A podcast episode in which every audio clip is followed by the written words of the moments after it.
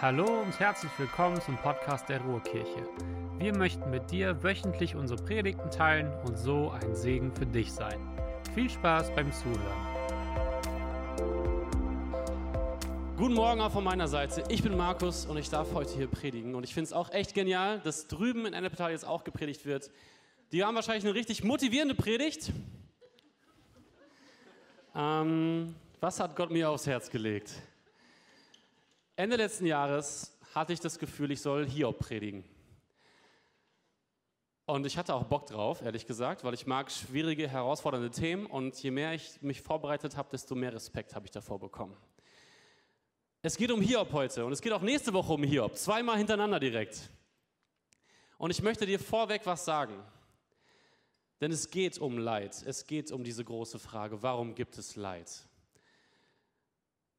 Ich möchte vorher sagen, ich maße mir nicht an zu wissen, was dein Leid ist, wie groß oder klein es ist. Und ich maße mir auch heute und nächste Woche nicht an, die perfekte Antwort darauf zu haben. Ich lese gern die Bibel und ich versuche sie nach bestem Wissen und Gewissen und mit Gott in Kooperation zu interpretieren. Und das, was ich da herausgefunden habe, diese Interpretation, die gebe ich dir heute weiter. Du darfst dich darauf einlassen, du darfst versuchen, Gott darin zu finden und eine Antwort auf manche Fragen darauf zu finden. Und wenn du es nicht tust, dann ist das hier aber heute nicht die einzige Antwort auf dieses Thema. Und das ist mir ganz wichtig zu sagen. Okay. Wer ist Hiob? Ganz kurze Einordnung. Das Buch Hiob ist sehr besonders, weil Hiob ist erstmal gar kein Israelit. Er glaubt aber an den Gott Israels. Und wir wissen auch nicht, wann genau dieses Buch stattfindet. Und der Schreiber, dem ist das so ein bisschen egal. Es geht anscheinend um was anderes als darum, wo das geschichtlich einzuordnen ist. Und auch die Freunde von Hiob sind alle keine Israeliten, aber sie glauben alle an den Gott Israels, an den Gott, an den wir auch glauben. Hiob war ein reicher und sehr gesegneter Mann. Er hatte viele Besitztümer und was noch viel schöner ist, er hatte auch sehr, sehr viele Kinder, die er auch versorgen konnte. Er hatte eine Frau, er hatte viele Diener, viele Leute, die für ihn arbeiten.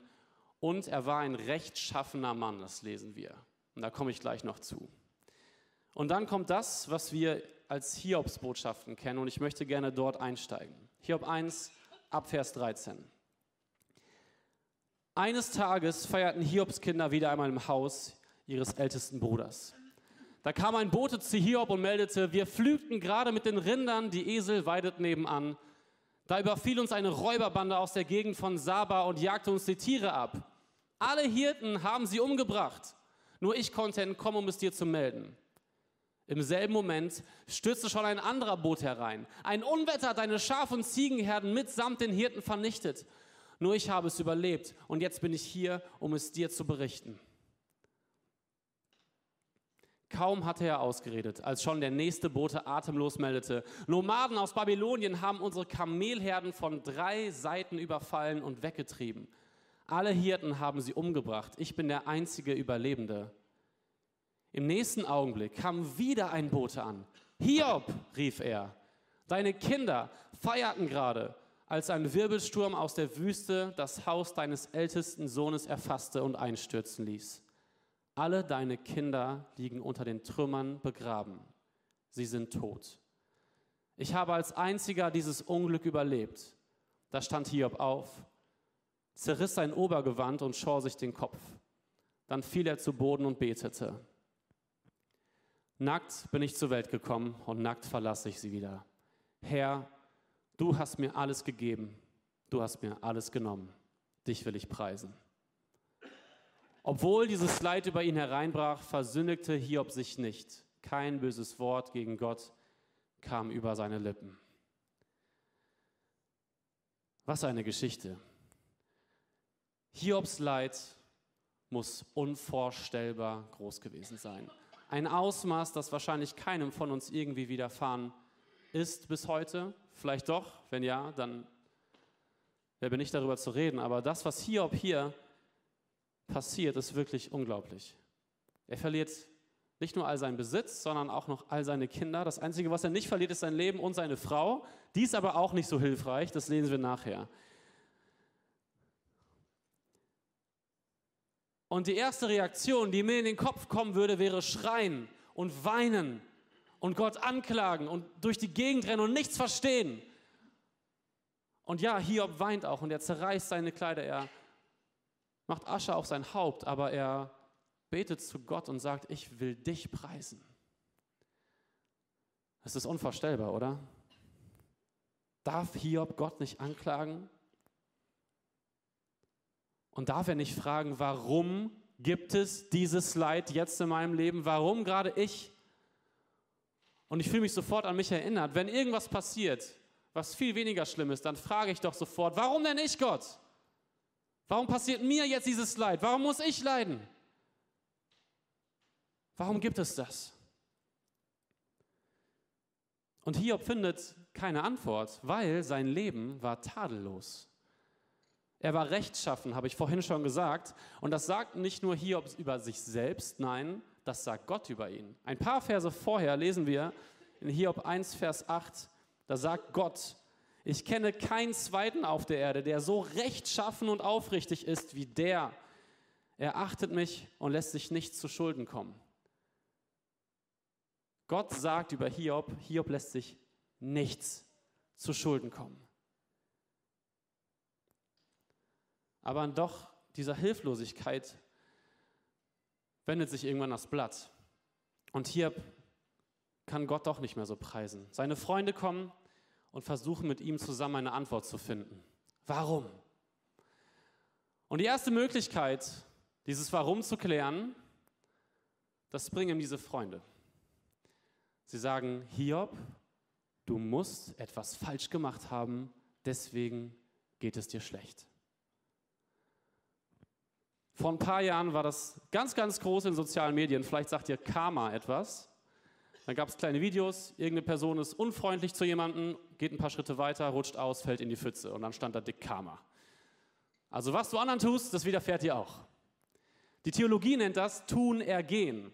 Also ich tue etwas, also ergeht es mir auch so. Ich sündige, also geht es mir schlecht.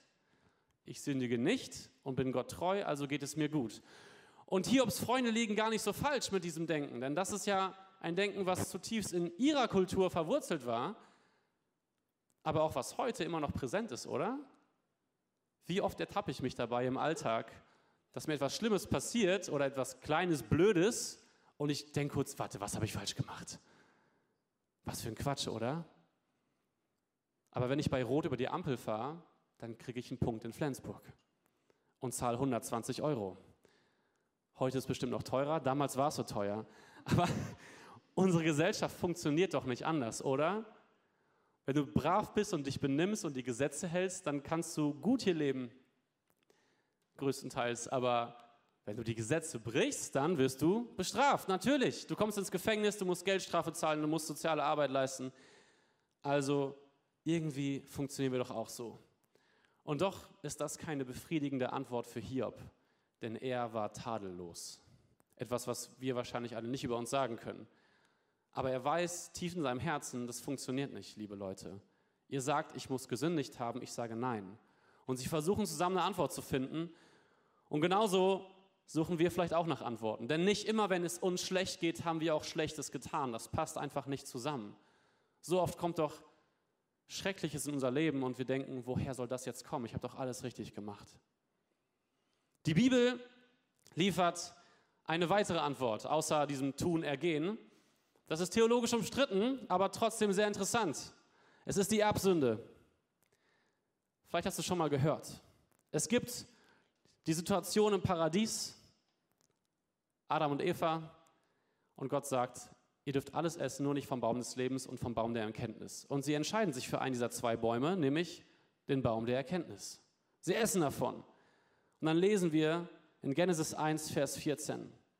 Da sagte Gott der Herr zur Schlange, das ist deine Strafe. Verflucht sollst du sein, verstoßen von allen anderen Tieren. Du wirst auf dem Bauch kriechen und Staub fressen, solange du lebst. Von nun an werden du und die Frau Feinde sein, auch zwischen deinen und ihrem Nachwuchs. Erbsünde. Zwischen eurem Nachwuchs wird Feindschaft sein.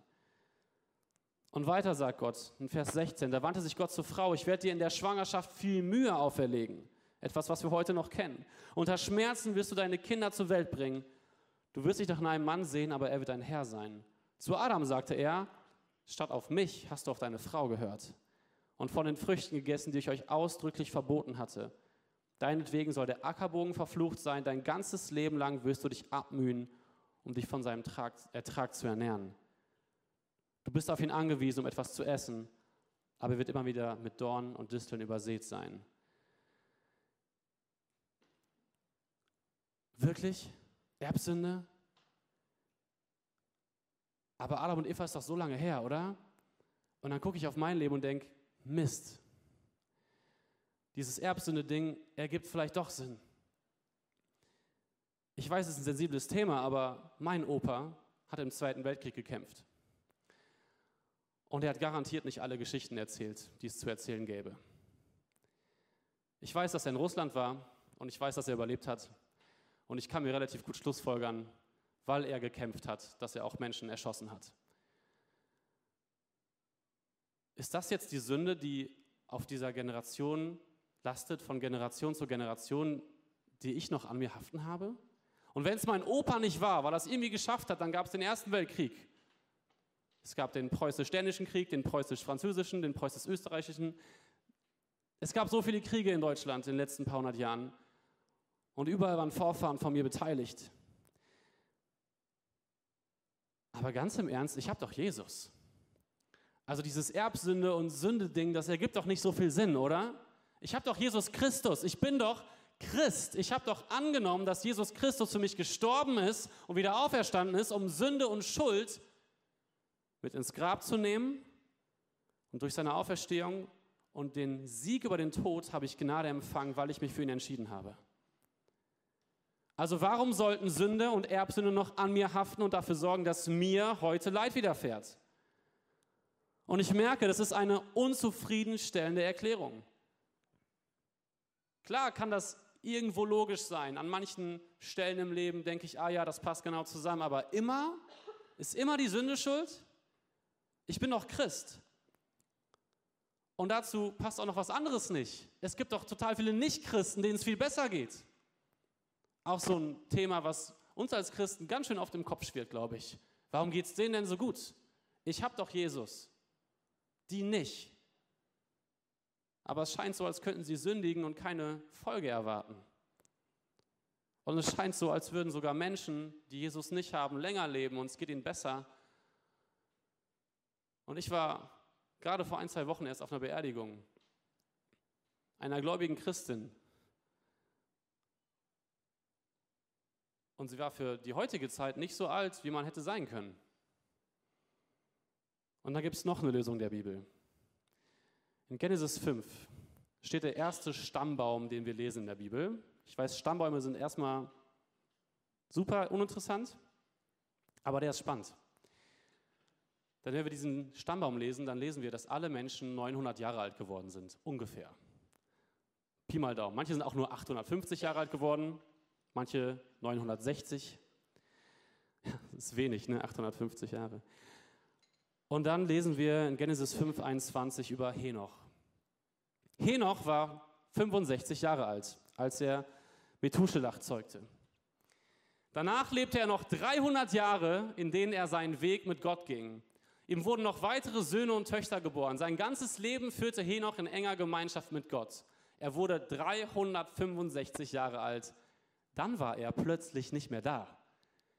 Gott hat ihn zu sich genommen. Und Hebräer schlussfolgert folgendes: Weil Henoch glaubte, nahm Gott ihn zu sich, sodass er nicht sterben musste. Er war plötzlich nicht mehr da. Die Heilige Schrift bestätigt, dass Henoch so gelebt hat, wie es Gott gefiel. Also sind die, die früher gehen, näher mit Gott und Gott holt sie extra früher zu sich, weil er sie so gern hat? Das ist ja schön für die, die eher gehen dürfen. Vielleicht. Aber Gott, was ist denn mit denen, die zurückbleiben und trauern? Entsteht da nicht viel größeres Leid? Kann es sein, dass es gar keine einfache Antwort gibt auf dieses Thema, warum es Leid gibt? Kann es sein, dass wir in der Bibel nicht die Lösung finden? Ich habe mal in die Wissenschaft geguckt. Ich liebe Wissenschaft. Super. Und ich entdecke sehr oft Gottes Wirken und Gottes Antworten auch in Wissenschaft. Und es gibt eine sehr interessante Beobachtung. Bei einem sehr indigenen Volk in Afrika, ein Stamm. Diese Menschen leben schätzungsweise seit 6000 Jahren genau das gleiche Leben. Die gleichen Rhythmen, der gleiche Lebensstil. Es hat sich seit 6000 Jahren nicht viel geändert. Allein das ist schon bemerkenswert. Was ist dieser Lebensstil? Werdet nicht neidisch. Sie leben in einem Naturschutzgebiet, das erstmal von der Regierung geschützt ist. Das ist sehr gut. Es ist ein sehr großes Gebiet und in der Trockenzeit essen sie ein halbes Jahr lang nur Fleisch. Und in der Regenzeit essen sie ein halbes Jahr lang nur Nüsse und Früchte. Das Einzige, was sie sonst noch essen, ist Honig. Das ist auch das Einzige, was Wert hat, womit sie handeln können. Manchmal handeln sie Honig gegen Schmuck. Und jetzt kommt's. Sie müssen pro Tag zwei Stunden arbeiten. Das ist eine 14-Stunden-Woche. Durchschnitt. Ja, manche machen vielleicht auch nur 10 in der Woche. Und wenn Sie das tun, zwei Stunden am Tag, dann können Sie den Rest des Tages entspannen. Im Naturschutzgebiet. Richtig, wo ist das? Bitte geh nicht dahin. Lass, lass ihn das. Und jetzt wird es noch spannender. Es gab einen Doktoranden, der sich damit beschäftigt, warum Krankheiten entstehen und wie unsere Sterblichkeit mit diesen ganzen Sachen zusammenhängt. Er hat dieses, diesen Stamm gefunden, er ist dorthin gereist. Er hat herausgefunden, diese Menschen werden nicht krank. Es gibt dort keine Krankheit.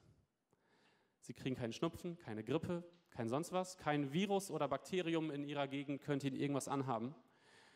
Und sie haben auch keine Erbkrankheiten, keine Genkrankheiten, keine Defekte in der Nachfolgeschaft.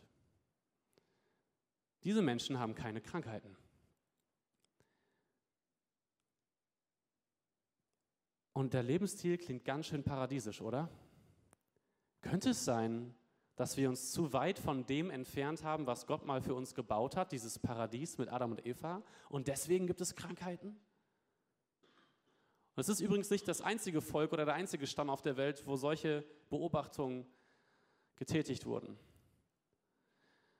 Und aktuelle Studien passen dazu. Vielleicht isst du Zucker, ist aber mega ungesund. Und Zucker sorgt für Krankheit und für Infekte. Zu viel Stress sorgt für Burnout und alle möglichen Krankheiten, sogar Genkrankheiten, Erbkrankheiten werden begünstigt durch zu viel Stress. Also wenn du zu viel Stress hast, brechen die früher aus und sind schlimmer. Wenn du gar keinen Stress hast, brechen sie vielleicht nie aus. Aber Gottes Sabbat einhalten ist schwierig, oder? Kein Stress. Und wir wissen, dass wir uns bewegen sollten. Aber dann sitzen wir acht Stunden im Büro vom Bildschirm und dann kommen wir nach Hause und entspannen uns so richtig vom Fernseher. Und zwischendurch gucken wir noch aufs Handy.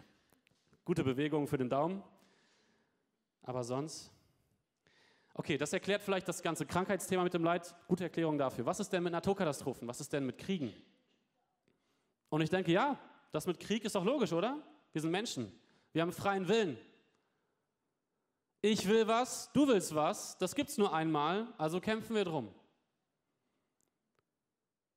Und natürlich gibt es auf große Kriege auf der Welt, die gerade passieren, keine einfachen Antworten, aber viel hängt damit zusammen, dass es Ressourcen auf der Welt gibt, die begrenzt sind. Dass man sich bedroht fühlt und deswegen greift man lieber erst an. Dass man eine Ideologie hat und die sagt, du musst die angreifen. Und das ist ganz oft menschengemacht und nicht Gottes gemacht.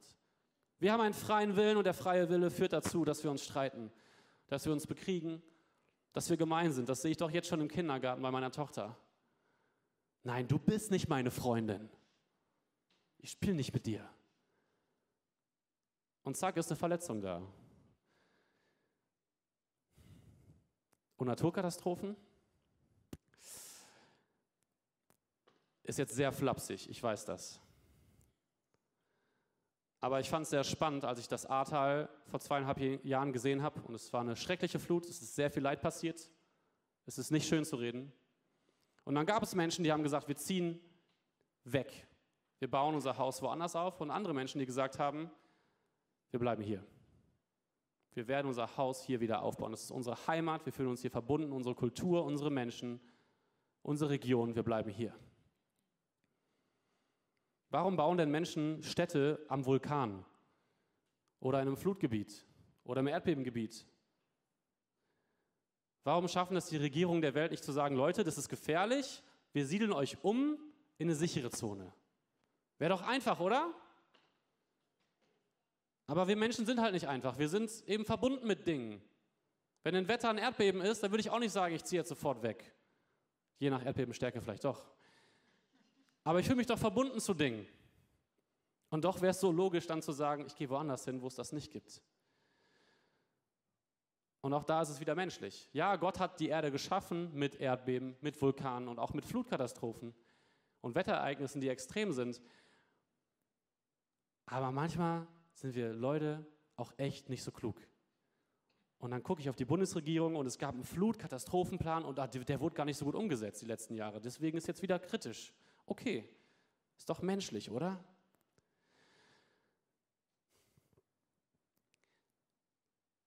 Stellt dich das zufrieden? Wenn ich jetzt leide und ich weiß Erklärung, ist mein Leid dann weg? Oder? Wenn ich leide und trauere und ich bin verzweifelt, mein Leben ist am Abgrund und jemand sagt, das ist ganz einfach, diese Krankheit gibt es nur, weil deine Vorfahren Mist gebaut haben. Ach so, danke schön. Das macht jetzt alles besser? Das ist ja ganz einfach. Du musst nur woanders hinziehen. Ach so, einfach woanders hinziehen. Merkst du, das passt nicht zusammen. Und ich merke, dass all diese Antworten total unzufriedenstellend sind. Ich kann noch so logisch denken, in die Bibel schauen oder die Wissenschaft und ich finde doch nicht eine gute Antwort auf, warum gibt es Leid. Ich finde natürlich irgendwie Erklärungen, aber die machen doch das Leid jetzt nicht weg. Und verstehe mich nicht falsch, wir sollten Dinge erforschen und ich bin sehr glücklich darüber, dass ich mal operiert wurde und mein Bein geheilt ist, weil Leute erforscht haben, warum brechen Beine und wie kann man die wieder zusammenbauen. So, ein Leid, was behoben wurde. Aber trotzdem macht es doch den Schmerz in dem Moment nicht weg. Und wenn du jetzt glaubst, dass Gott Menschen früher zu sich holt, weil sie mit ihm total toll unterwegs sind, dann ändert es doch nichts an deiner Trauer, wenn sie weg sind. Und das ist genau die Erkenntnis, die auch Hiob hat. Hiob redet mit seinen Freunden und sie diskutieren sehr, sehr viel. Das ist der größte Teil des Buches Hiob, dass sie diskutieren und eine Antwort suchen und sie finden keine zufriedenstellende Antwort. Und Hiob begreift, dass keine Antwort der Welt ihn davor schützen kann, jetzt zu leiden wo er doch alles verloren hat. Und er schreit zu Gott. Und Gott antwortet. Wie gut. Ist das jetzt die Lösung für alles? Ich weiß nicht. Ich glaube nicht, weil Gott manchmal so antwortet, wie es uns nicht gefällt. Und ich lese euch bewusst nur Auszüge vor, weil es ist sehr hart, was Gott sagt. Hiob 38, Vers 1. Dann aber redete der Herr mit Hiob endlich. Er antwortete ihm aus dem Sturm. Wer bist du, dass du meine Weisheit anzweifelst mit Worten ohne Verstand? Tritt mir gegenüber wie ein Mann und gib mir Antwort auf meine Fragen. Wo warst du, als ich das Fundament der Erde legte? Sag es doch, wenn du so viel weißt.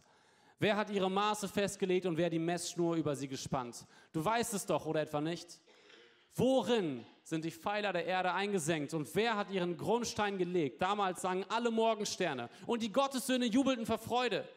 Wer schloss die Schleusentore, um das Meer zurückzuhalten, als es hervorbrach aus dem Mutterschoß der Erde? Und Gott redet zwei Kapitel lang so weiter. Er hält Hiob vor, wo warst du? Oder was denkst du, wie funktioniert ein Reh oder ein Esel? Die inneren Abläufe, die Organe, die Zellen. Was denkst du? Wie funktionieren die Sterne und die Sternbilder? Wer hat sie geschaffen? Er macht klar, Hiob war es nicht. Und Hiob versteht es nicht. Und in Vers 1 von Kapitel 40 lesen wir folgendes. Der Herr fragte Hiob, willst du weiter mit mir streiten? Mich, den Allmächtigen, immer noch tadeln? Du hast mich angeklagt. Nun steh mir Rede und Antwort. Darauf antwortete Hiob nur, Herr, ich bin zu gering, ich kann dir nichts erwidern. Darum lege ich jetzt die Hand auf den Mund. Mehr als einmal habe ich geredet, aber ich will es nicht wieder tun. Ich habe schon zu viel gesagt. Gott redet Klartext. Und es ist genau das Gegenteil von dem, was ich gerne lesen würde. Ich würde gerne lesen, dass Gott kommt und Gott sagt, ich verstehe dich, Hiob, war blöd, das ist die Erklärung und jetzt geh in Frieden. Aber Gott macht das nicht. Er versteht nämlich Hiobs Ansinnen. Hiob will eine Erklärung. Und Gott zeigt Hiob sehr eindrücklich, es gibt für dich keine Erklärung, die verständlich wäre. Du bist zu klein dafür. Und Gott redet nicht nur über Rehe oder Esel oder die Sterne, er redet über so viel mehr. Und was ich mir an dieser Stelle immer wieder klar machen muss, ist die Größe Gottes, die wir oft im Alltag vergessen, weil wir auch einen Gott haben, der nah ist. Aber deswegen checken wir nicht, wie groß Gott ist. Und ich habe es schon mal in einer Predigt gesagt, aber ich will es dir nochmal vor Augen halten. Das Schnellste, was wir als Menschen kennen, ist das Licht. Lichtgeschwindigkeit ist das Allerschnellste, was es gibt. Und die Strecke, die Licht in einem Jahr zurücklegt, das nennt man ein Lichtjahr. Wir leben auf der Erde in einem kleinen Sonnensystem, am Rande unserer Galaxie, die Milchstraße. Bei schönen Nächten kannst du sie sehen. Und das Zentrum der Milchstraße ist 26.000 Lichtjahre entfernt. Und das ist nur das Zentrum der Milchstraße. Also wenn wir bei Lichtgeschwindigkeit reisen würden, bräuchten wir 26.000 Jahre, um dort anzukommen. Aber das ist nur eine Galaxie in einem Galaxienhaufen, in einem riesigen Universum. Und Gott macht das alles und lenkt das alles. Plus er lenkt auch dich und mich und er schafft uns. Und wir merken, trotz all der Wissenschaft, trotz all der guten Antworten, verstehen wir erstmal nicht, wie wir mit Leid umgehen sollen vielleicht. Aber wir verstehen vor allem nicht, warum es da ist. Ja, es gibt gute Antworten, aber die regeln nicht deine Probleme. Was bleibt jetzt am Ende? Was heißt das jetzt ganz praktisch? Wir leiden doch, oder? Lässt Gott uns mit dem Schlag vom Kopf zurück? Ich glaube, die wichtige Frage ist nicht, warum gibt es Leid, sondern die richtige Frage ist, wie gehe ich damit um? Und Hiob macht schon einiges richtig. Er streckt sich nämlich nach Gott aus. Er fordert Gott auch heraus und er tadelt Gott vielleicht. Er denkt, er könnte Dinge erklären und wissen und Gott sagt, das kannst du nicht. Aber er sucht den Kontakt zu Gott. Und Gott gibt ihm eine Perspektive, die größer ist. Und was er ihm doch nicht geben kann, weil es damals noch nicht passiert ist, aber was wir heute wissen, ist, dass wir eine Perspektive haben, die noch mal größer ist, weil wir wissen, dass Jesus Christus am Kreuz für uns gestorben ist. Wir wissen, dass wir uns, wenn wir uns für ihn entscheiden, in Ewigkeit leben dürfen, ohne Leid, ohne Trauer, ohne Verzweiflung, ohne Tränen. Aber das kann auch ein falsches Bild meinen, oder? Ja, dann warte ich einfach auf den Tod, dann bin ich bei Jesus. Nee, auch nicht. Aber ich glaube, dass Gott damit etwas erschaffen hat, was das Leid erträglich macht. Und das habe ich von einem guten Freund vor ein paar Jahren gehört, der sehr viel Bibel liest, der sehr viel darin studiert und sehr viel darüber meditiert und der irgendwann gesagt hat, Markus, ich glaube, es geht nicht darum, dass wir mit Gott ein wunderschönes, perfektes Leben auf der Erde haben. Ich glaube, es geht darum, dass wir das, was wir hier haben, leichter ertragen, wenn wir bei Gott sind und mit ihm unterwegs sind.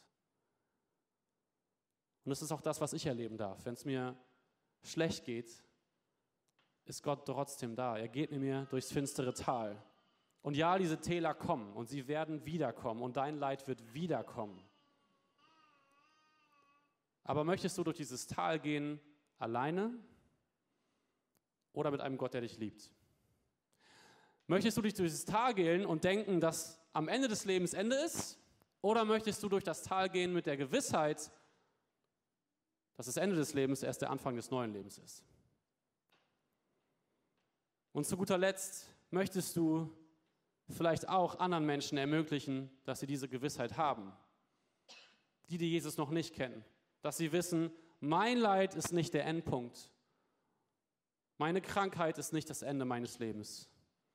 Und wenn ich kläglich dran zugrunde gehe, wenn ich Jesus habe, dann geht es danach erst richtig los.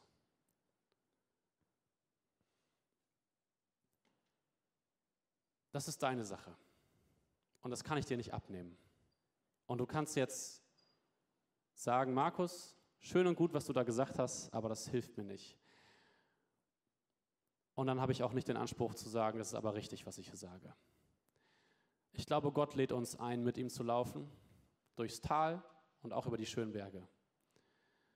Und ich glaube auch, dass es erträglicher mit ihm sein kann. Und ich glaube auch, dass er zu uns sprechen möchte. Und die Frage ist, ob du das annehmen möchtest. Ob du sagst, ja, der Umgang von mir mit meinem Leid, der kann sich vielleicht wandeln. Der kann vielleicht mehr Richtung Gott gehen.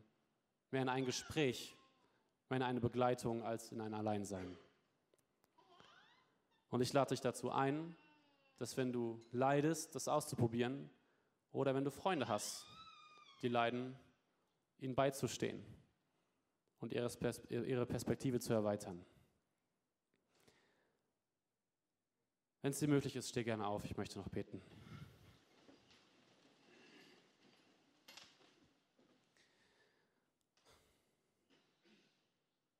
Gott, wir verstehen dich nicht.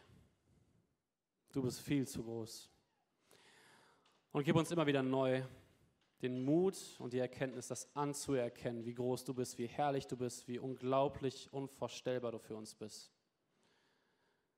Aber gib uns gleichzeitig immer wieder neu den Hinweis aufs Kreuz, auf deine Liebe, auf deine Gnade, auf deine Vergebung, auf deine Begleitung für unser Leben. Du kennst unser Leid besser als jeder andere. Schenk, dass wir mutig sind, mit dir darüber zu reden. Schenk, dass wir mutig sind, dich einzuladen, dabei zu seinem Leid. Und schenk, dass wir mutig sind, mehr und mehr daran zu glauben, dass am Ende dieses Lebens ein neues Leben steht.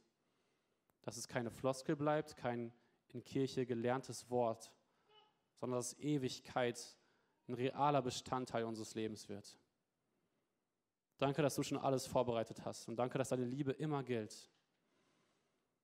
Lass uns das mehr verstehen und erleben. In deinem Namen, Jesus. Amen.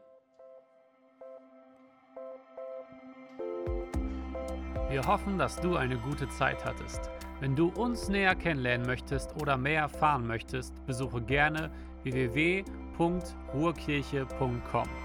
Sei gesegnet.